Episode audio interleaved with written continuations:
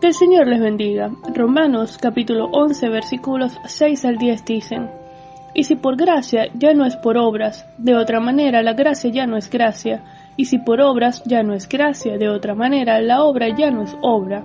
Que pues lo que buscaba Israel no lo ha alcanzado, pero los escogidos sí lo han alcanzado, y los demás fueron endurecidos. Como está escrito, Dios les dio espíritu de stupor, ojos con que no vean y oídos con que no oigan hasta el día de hoy. Y David dice, se ha vuelto su convite en trampa y en red, en tropezadero y en retribución. Se han oscurecido sus ojos para que no vean, y agóbeles la espalda para siempre.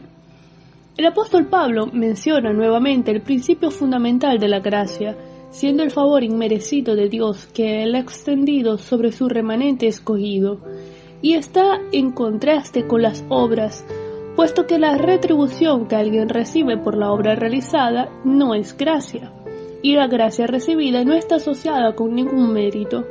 De hecho, si Dios no nos ofreciera la salvación por gracia, ninguno sería salvo, no calificamos para recibirla, todos estábamos muertos en delitos y pecados. Gracias al Señor por su gracia y su misericordia que renueva cada mañana sobre nosotros. Y Pablo enfatiza que del pueblo de Israel, aquellos que rechazaron la justicia de Dios, intentando imponer su propia justicia a través de las obras, como consecuencia fueron endurecidos, no alcanzando lo que buscaban.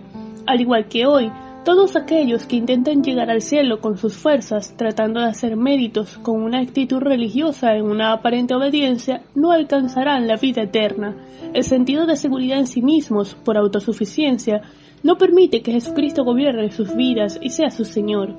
Este vino a ser el problema del pueblo de Israel. Al sentirse seguros en la idea de ser el pueblo escogido, no se sometieron al mandato, no escucharon el llamado divino. Las citas de Isaías 29 y el Salmo 69 corresponden a la intervención judicial de Dios en contra de la generalidad de la nación de Israel, quienes no estaban dispuestos al recibir la justicia de Dios mediante su gracia. Sin embargo, los escogidos, el remanente fiel, recibió por gracia la justicia en Cristo mediante la fe. Dios sigue siendo soberano, responsable de la salvación final de los creyentes, pero está en nosotros el aceptar su gracia mediante la fe en Jesucristo, reconociéndole como Señor y Salvador, permitiendo que Él sea el dueño, quien gobierne nuestras vidas, para cumplir su voluntad, que es nuestra santificación. Vamos a orar. Señor, te damos gracias por tu amor, bondad y misericordia.